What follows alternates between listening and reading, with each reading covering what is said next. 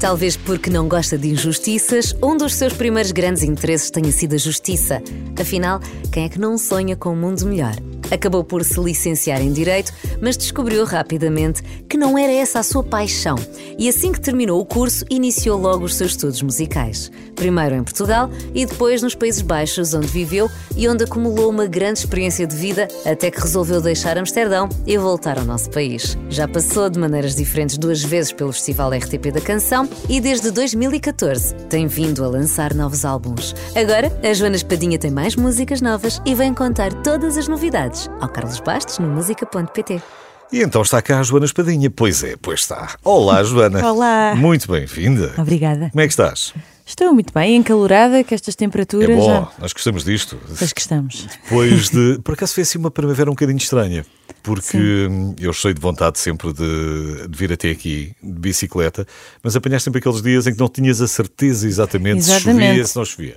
Pronto, alguma instabilidade meteorológica. Sim, vamos fazer, podemos falar nisso, não é? Sim, realmente, este aqui, Para ver se me contratam para dizer o tempo. para dizer o tempo pelo menos.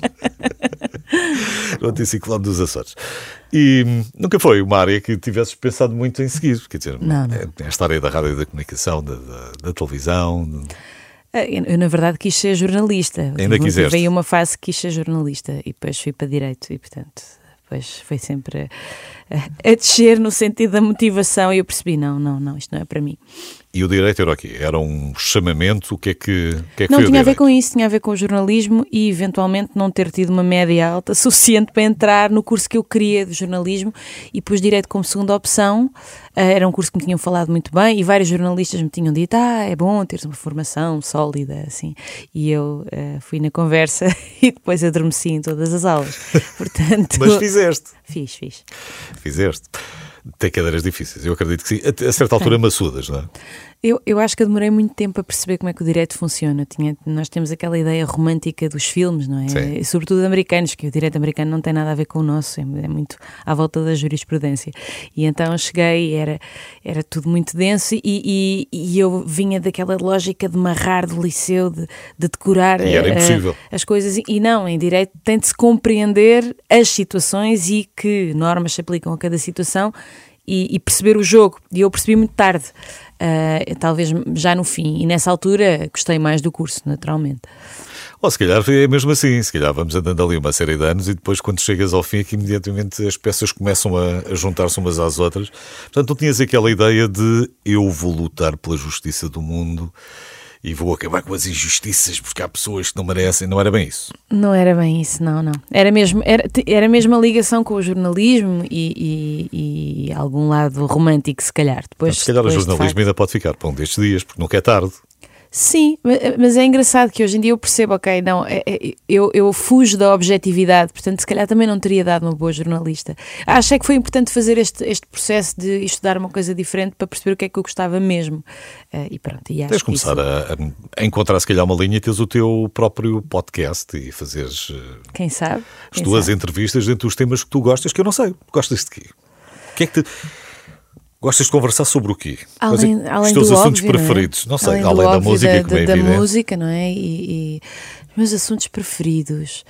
Na verdade, eu acho que é a vida das pessoas. Hum. Eu gosto, gosto muito de, de saber eh, de vidas diferentes de- das minhas. Então tenho sempre assim grandes Mas estás a conversas. falar num ponto de vista das. das Do ponto de vista mais humano, não é? De, sim, mas seja não é das ciências sociais, não é da antropologia, não é da sociologia, é no, é no ponto de vista das histórias. Do ponto de vista das histórias, mas eu gostei muito de antropologia. Ora, aí está, a antropologia jurídica, mas foi das, das cadeiras que eu mais gostei quando, quando estava a estudar.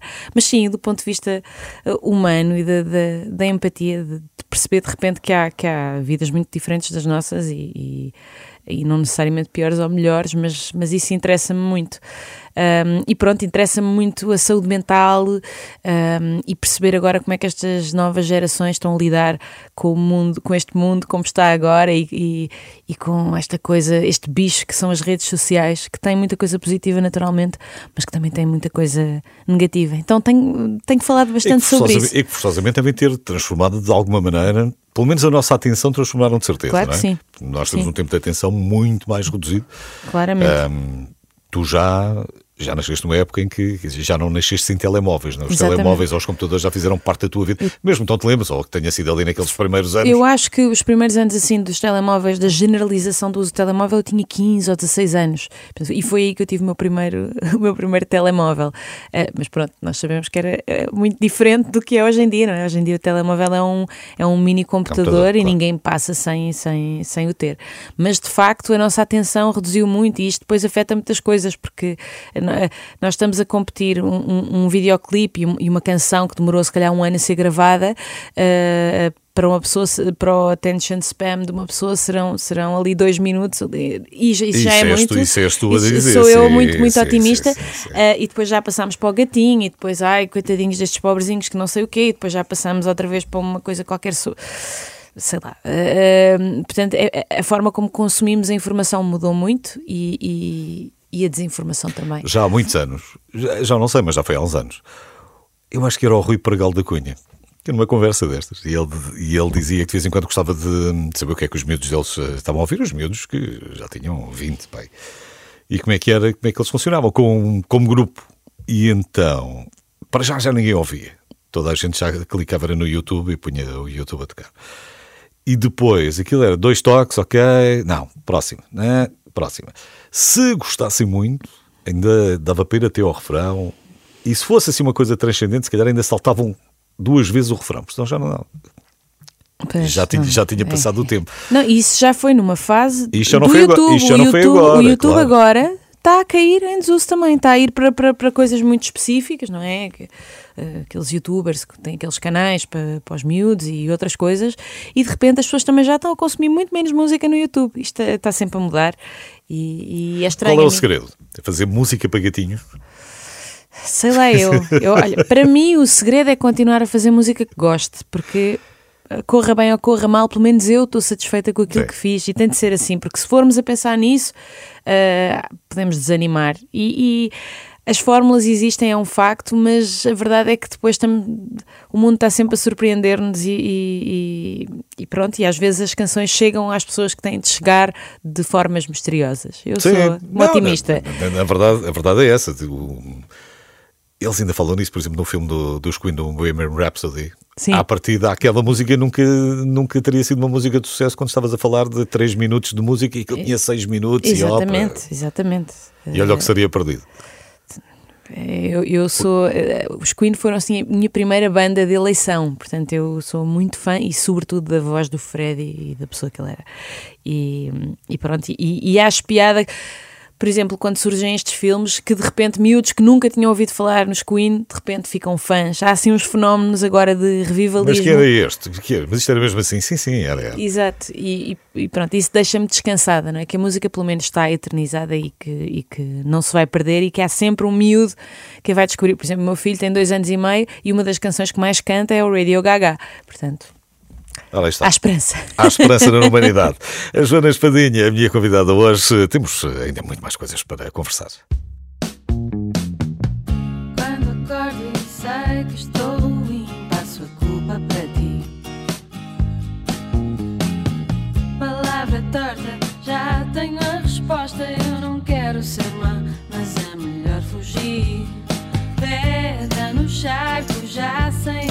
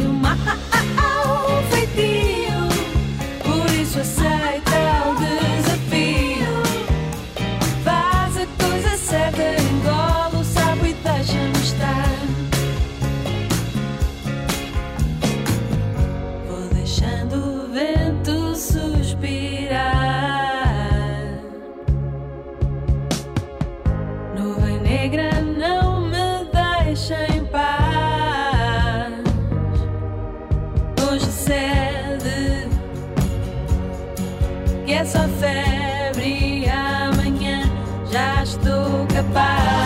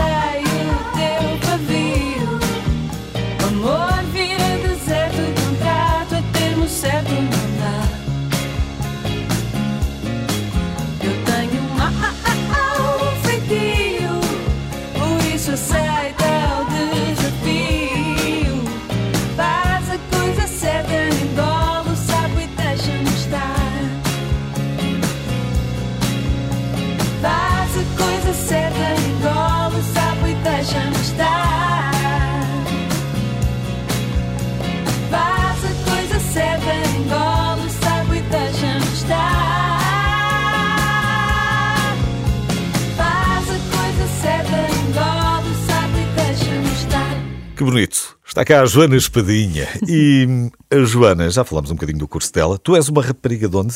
Lisboa mesmo? Eu nasci em Lisboa, mas a minha família é alentejana, portanto, do lado do meu pai, Vidigueira, do lado da minha mãe, Serpa. E vais lá?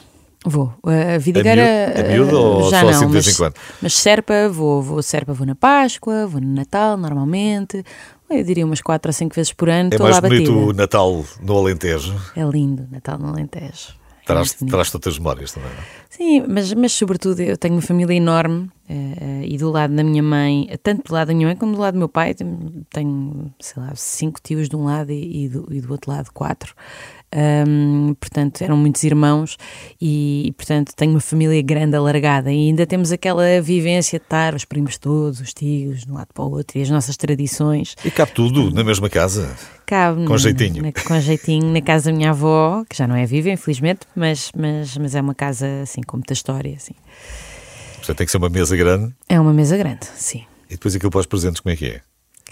É Mas, por exemplo, ai, não, agora, agora é amigo secreto. não dá Exatamente, não dá para a dar para toda a gente, Não, só aquilo não, nunca mais. já- Para já, já ainda, lá estavas a entregar presentes. então. claro.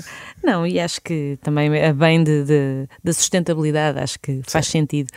Ah, agora para os miúdos é que é a loucura, eles ficam, ficam para os mais Porque depois há muito isso também, não é? Há aquelas festas de anos e de, de- e de Natal em que os miúdos são, quase que ficam debaixo de uma montanha de, de- de presentes também, não é? Sim, depois também não valorizam. Não é só a sustentabilidade do ambiente. Por acaso é engraçado que primeiro Natal nós mandámos uma mensagem a dizer que eh, pa- para as pessoas não darem muitos presentes, que não sei o quê. Mas depois, coitadinho, via os outros com muitos e ele só tinha poucos. Portanto, eu pensei, espera, tenho de arranjar aqui um equilíbrio, senão.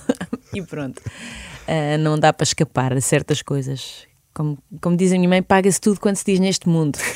Portanto, já estás a pagar. Esta, esta questão que estamos a falar há bocadinho, tiraste o curso e só depois do curso é que veio a música. Eu até pensava que de alguma maneira eh, o teu paizinho ou a tua mãezinha teriam dito: não, filha, tira primeiro o curso e depois pensas Não, na música. não, Não, não. foi nada disso.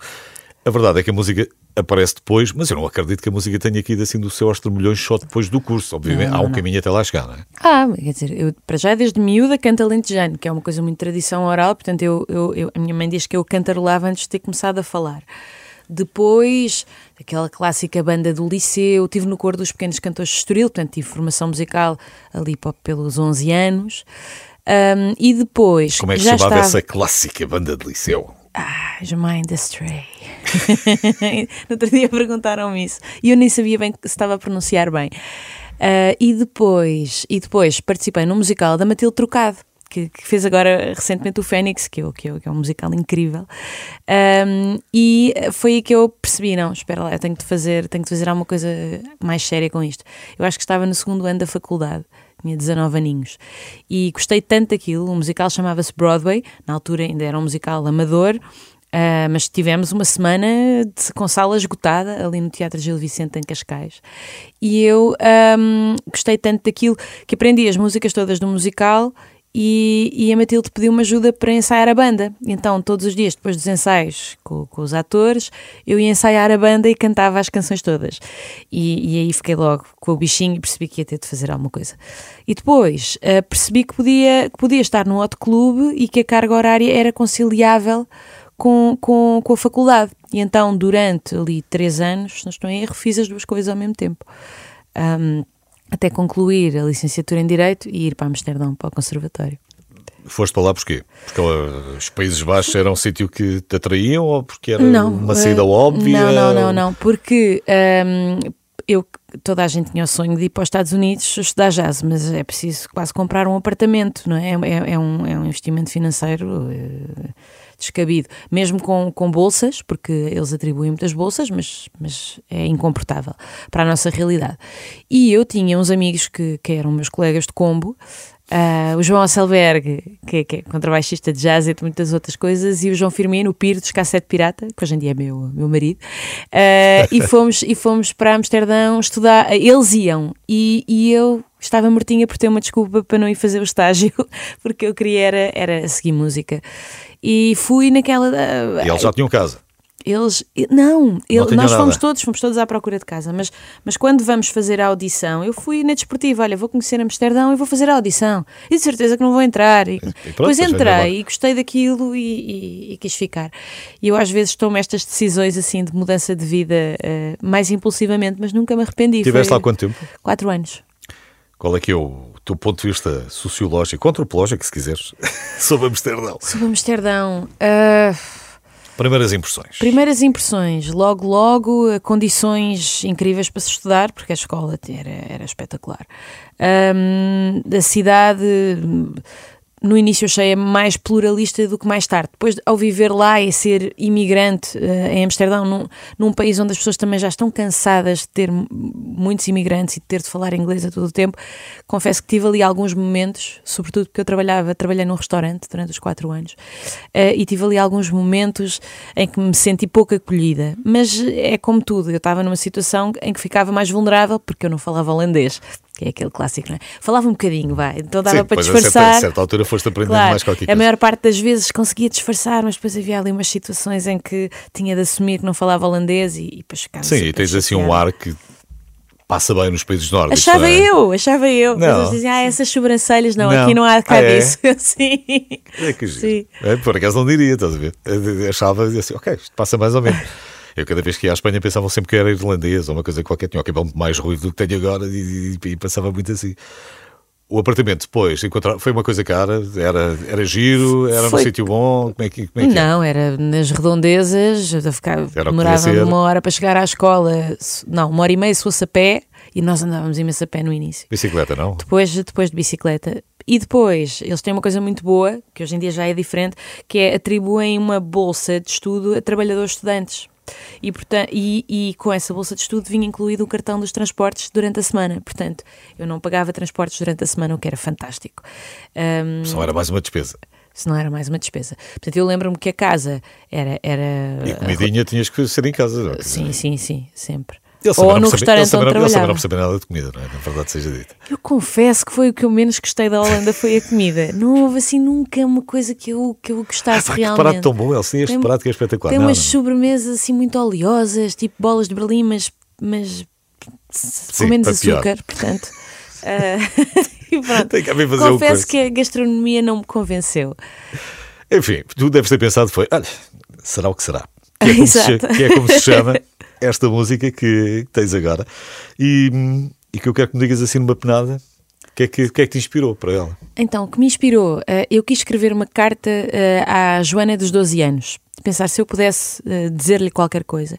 E quis fazer uma música que traduzisse aquela sensação de expectativa que nós temos com essa idade, de que tudo é possível. E, e às vezes pode ser a expectativa em relação ao futuro no geral, mas também em relação à próxima sexta-feira e quem é que eu vou encontrar e, e se vou conseguir dançar na festa do não sei quanto. Pá, são coisas que parecem um bocadinho inocentes e, e fúteis, mas na verdade são coisas simples e momentos que foram felizes para a maioria das pessoas, não é? Momentos importantes da construção da nossa identidade.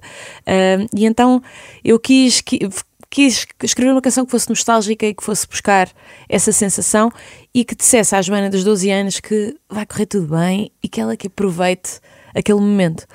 E, portanto, e, e, e uma das, das, das, das, curiosidades é que fiz um, um videoclipe e arranjei uma, graças à Matilde Trocada, a tal encenadora que eu estava a falar, uma rapariga que é Matilde Bell, que fez de Joana com 12 anos. E, e ela é muito parecida comigo e foi, chega a ser impressionante. E foi muito divertido uh, este encontro de gerações uh, e vê-la uh, fazer esse, esse papel. E temos um, um, uma curiosidade também no vídeo, que é um símbolo que eu fazia com a minha amiga quando íamos dançar, fazíamos um triângulo com as mãos e que era para fingir que estávamos a dançar em frente ao espelho, se por acaso nos sentíssemos uh, menos confiantes. Ok. Uh, e então achei que pronto, que teria muito piada. Antes, muito antes de aparecer uh, o coração com... Exato, exato, pronto. Um, e, e, é isso, acho que, acho que a canção traduz essa, essa sensação e o resto expectativa. Fica, fica para cada um descobrir e tirar daí Exatamente. a mensagem, porque isto é, isto é só o ponto de partida da autora. Claro, é? deixa de ser nossa a canção, não é? Claro que sim. A Joana Espadinha, será o que será?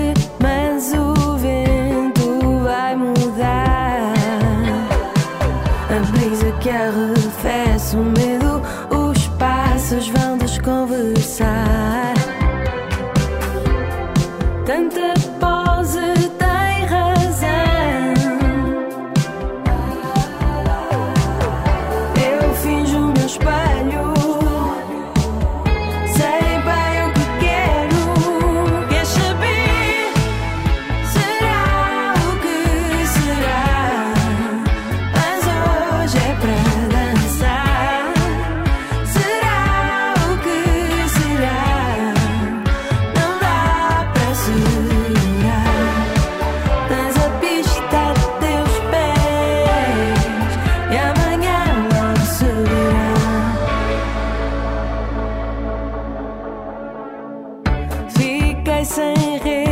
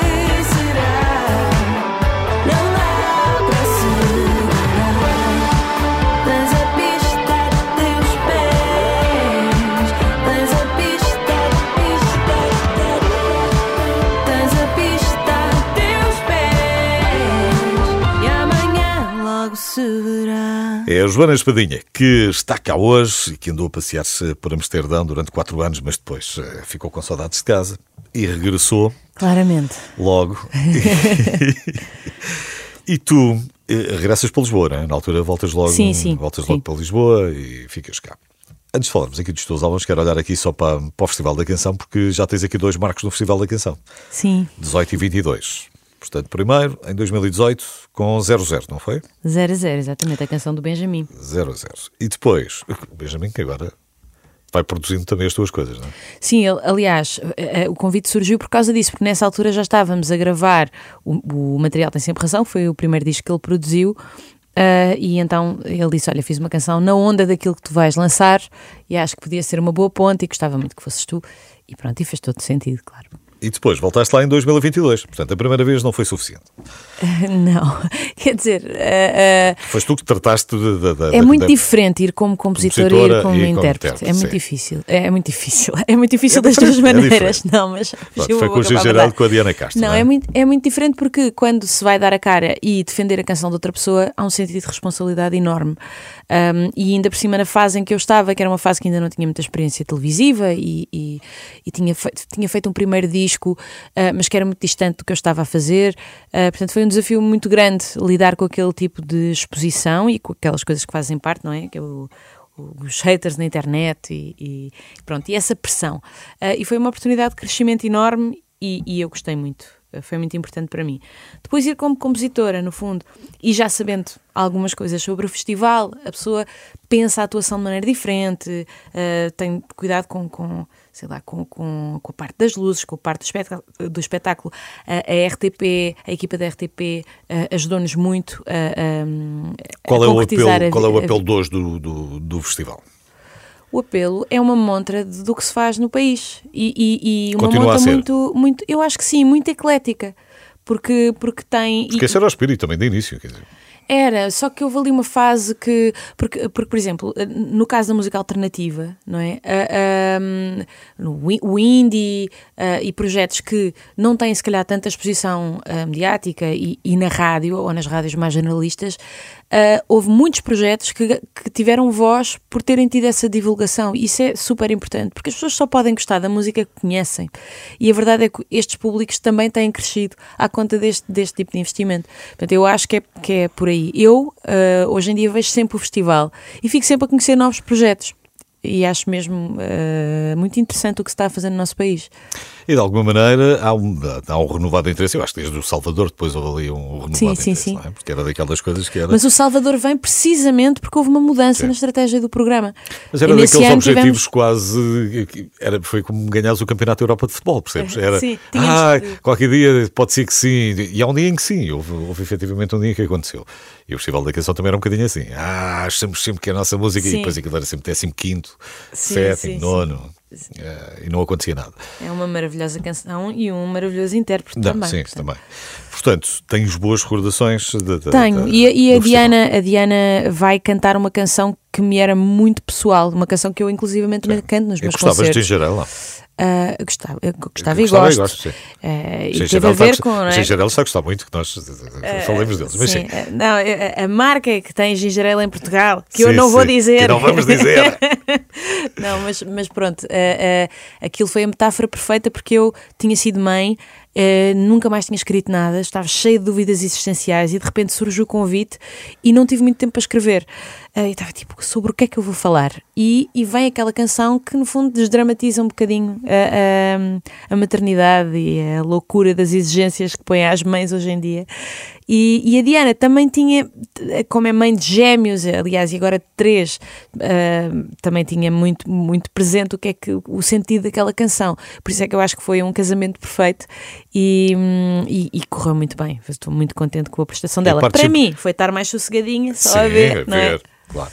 Mas hum, partes sempre muito da tua experiência para. hum, não são coisas muito abstratas. Não vou falar no amor, do amor abstrato ou do. do- Participo Olha, há, há uns experiências. anos escrevi uma data de canções sobre separações e nunca me tinha separado. Pois bem, separei-me eh, uns meses depois e depois tive de cantar aquelas canções todas Sim. que tinha tentado que não fossem autobiográficas. Eu acho que elas são sempre autobiográficas de alguma forma, porque nós só podemos falar daquilo que conhecemos.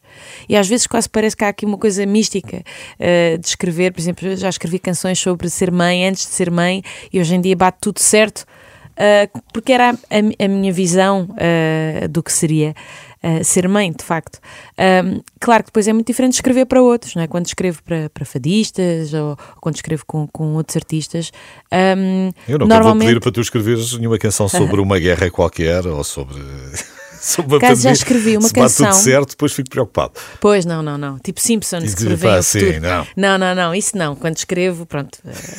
eh, mas, mas é muito diferente escrever para outras pessoas porque, porque normalmente são canções que eu não cantaria. São canções que, que fazem sentido para aquela voz e para aquela história de vida. Mas depois tem sempre um bocadinho da minha história lá dentro. E aquelas histórias que tu gostas de ouvir e que vais recolhendo, ficam. Vais tomando nota dessas, dessas, dessas histórias também? Ou isso não é fonte, man- não é material para ser usado? Não, claro que sim. Tudo, tudo. eh, o mundo à minha volta pode dar sempre uma qualquer, ideia. a inspiração pode surgir de qualquer Ah, lado. claro. Sim, acho que aquelas que nós vivemos são, são as que, que, que fluem. Ah, mas, mas eu ando sempre com o telemóvel, com o dictafone, Sim. ah, ah, porque Gravas às vezes logo, estou no meio da rua e tenho uma ideia e gravo logo. Ah, e as notas também. Mas normalmente. Ah, quando tenho uma ideia é, uma ideia, é um conceito, e acho que as minhas músicas mais fortes foram atrás de um conceito geral e depois tentei ah, que a letra toda. Porque depois, se está à procura de fazer sentido com uma coisa que já se escreveu, às vezes é mais difícil. Sim, sim, o Reininho que o diga. Ah, Faz difícil. Olha, Jana, vamos, eh, vamos ainda falar mais um bocadinho, ainda temos mais uns minutos para conversar, como é evidente, e tenho aqui mais umas perguntas para a Joana Espadinha, mas eh, primeiro isto.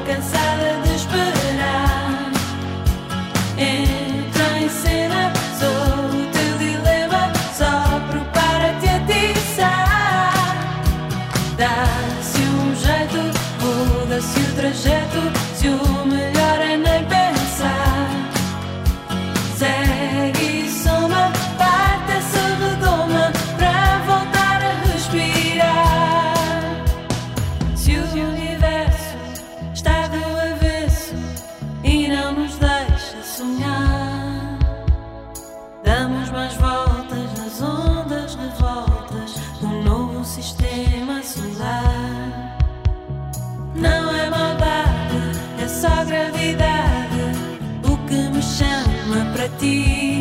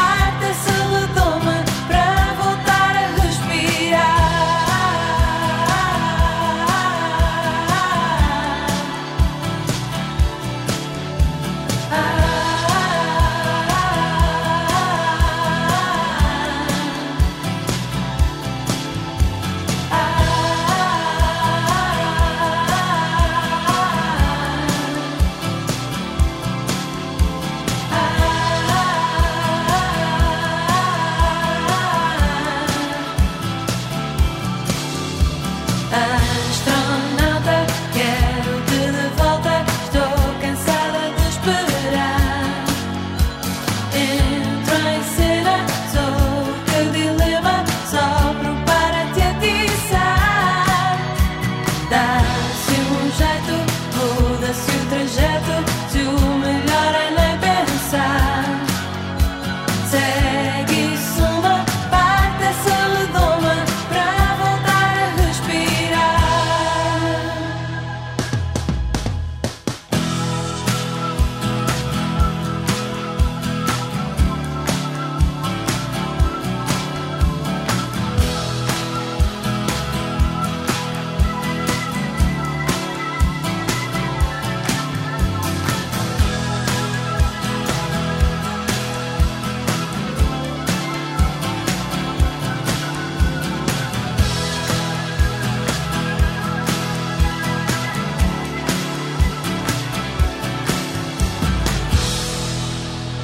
estou a conversar com a Joana Espadinha, que ainda tem mais uns minutos para ficar-se aqui. Já tinha falado há pouco dos álbuns eh, da Joana, mas ainda não aprofundámos este, este assunto. Nem este nem outro, porque já me falaste várias vezes uns musicais e eu fico a pensar se é sempre uma perspectiva de futuro. Se...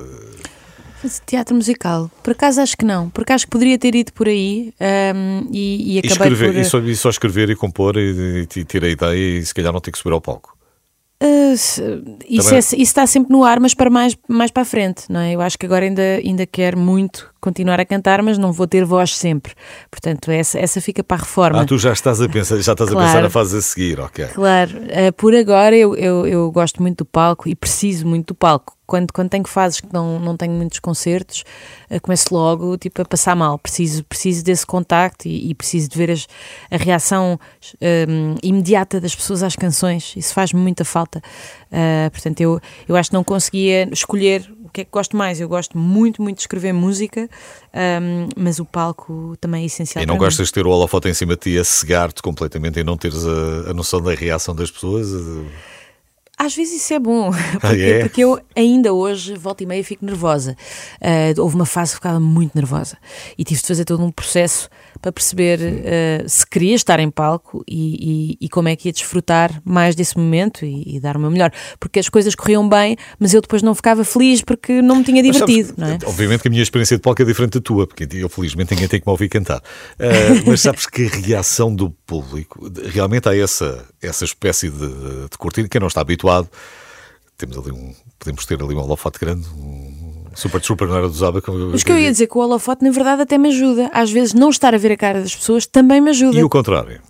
Estar a ver todos. Perceberes a reação das pessoas e como assim, é que é muito aquele tal telemóvel e agora entrou aquela pessoa. Eu lembro uma vez num concerto, ainda eu cantava jazz e entra o Rui Veloso e eu comecei, eu, eu comecei a desafinar, tipo, a voz fugiu-me. Ai, não agora, acredito! Isto agora é que não pode correr mal. E pronto, pronto é quando claro, corre. é quando corre, claro. Mas isso faz parte, nós não somos, não somos robôs, não é? Então pronto, vamos lá, vamos lá aos teus álbuns. O primeiro, O Avesso, é de 2014, foi, foi, foi rapidinho, não é? Tu, desde que foste até que voltaste, tu tiveste até 2010 e, portanto, na Holanda, não foi? Exatamente. E depois exatamente. 2014 é logo rápido. Sim, eu já eu, eu escrevia muita música quando uh, comecei a escrever na Holanda. E, só que era, era, eram canções é que não era bem jazz, não era Sim, bem pop, como é, como etc. é que foraste para chegar logo a um álbum?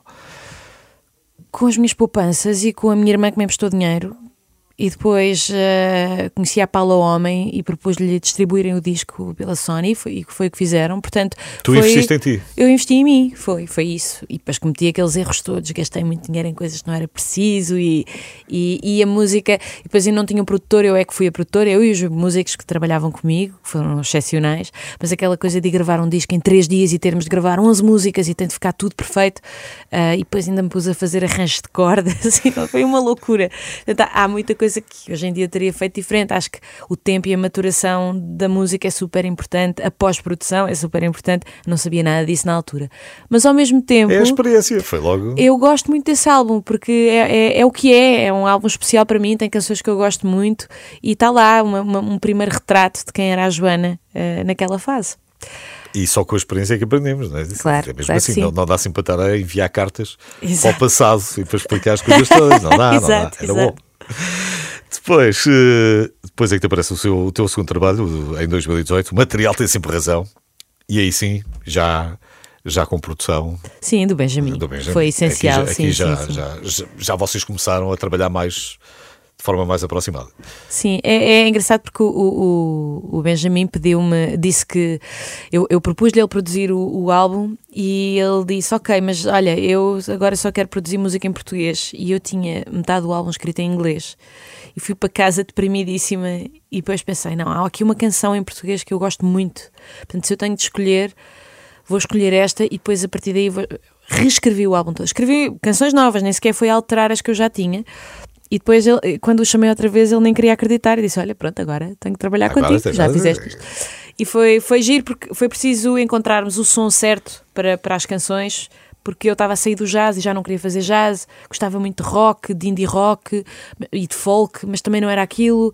Um, e, e, de repente descobrimos que as canções que eu estava a fazer eram canções pop uh, e como é que as íamos vestir, e foi um, foi um trabalho de parceria muito, muito bonito. E, e pronto, e depois daí levámos para o segundo álbum também. Para, para o segundo mas essa não é a questão, a questão fundamental aqui é o material tem sempre razão.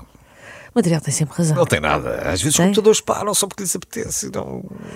Mas é, o software não é o material, o material é o hardware. Não, mas não o é? hardware pode chegar-se, que as coisas partem-se, as correias prendem-se, as rodas dentadas. Sim, mas quando há alguma coisa que não sabemos explicar porque é que não está a funcionar, é porque nós fizemos normalmente alguma coisa errada. E achaste que era essa a expressão e usaste? O meu pai usa muito essa expressão. Sim. Uh, e, e e eu, na verdade, usei a expressão como metáfora, porque mesmo a dar aulas de canto, eu dizia muitas vezes aos meus alunos para eles não fazerem tensão, porque não é preciso fazer força para cantar. É um grande mal entendido.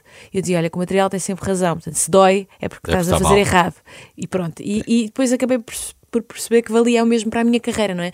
Quando eu tentava fazer, seguir alguma fórmula, tentar fazer alguma coisa para agradar um público ou chegar a outro público, depois eu não gosto e há um curto-circuito, porque o material tem, tem sempre, sempre razão. razão. E veio daí. E é uma. E a porcentagem de acerto garantidamente é de 99,99999% em que às vezes o material tem sempre razão. E agora, depois hum, ainda estamos na fase da pandemia quando, quando apareceu o terceiro álbum, que é sempre uma altura boa, não é? É uma altura. no entanto, pronto, é uma mensagem positiva, porque o título é Ninguém nos vai tirar o sol, a mensagem é positiva, pelo menos. Sim. Foi, foi a minha versão do Vai Ficar Tudo Bem. É que o Sim. Vai Ficar Tudo Bem para mim não me convenceu muito, não é? ninguém sabia, estávamos todos aterrorizados com o que se estava a passar. E eu já tinha escrito algumas canções e fiquei, ai, agora isto faz sentido ou não faz sentido gravar? Porque o mundo, eu não sei para que mundo é que é que estou a escrever.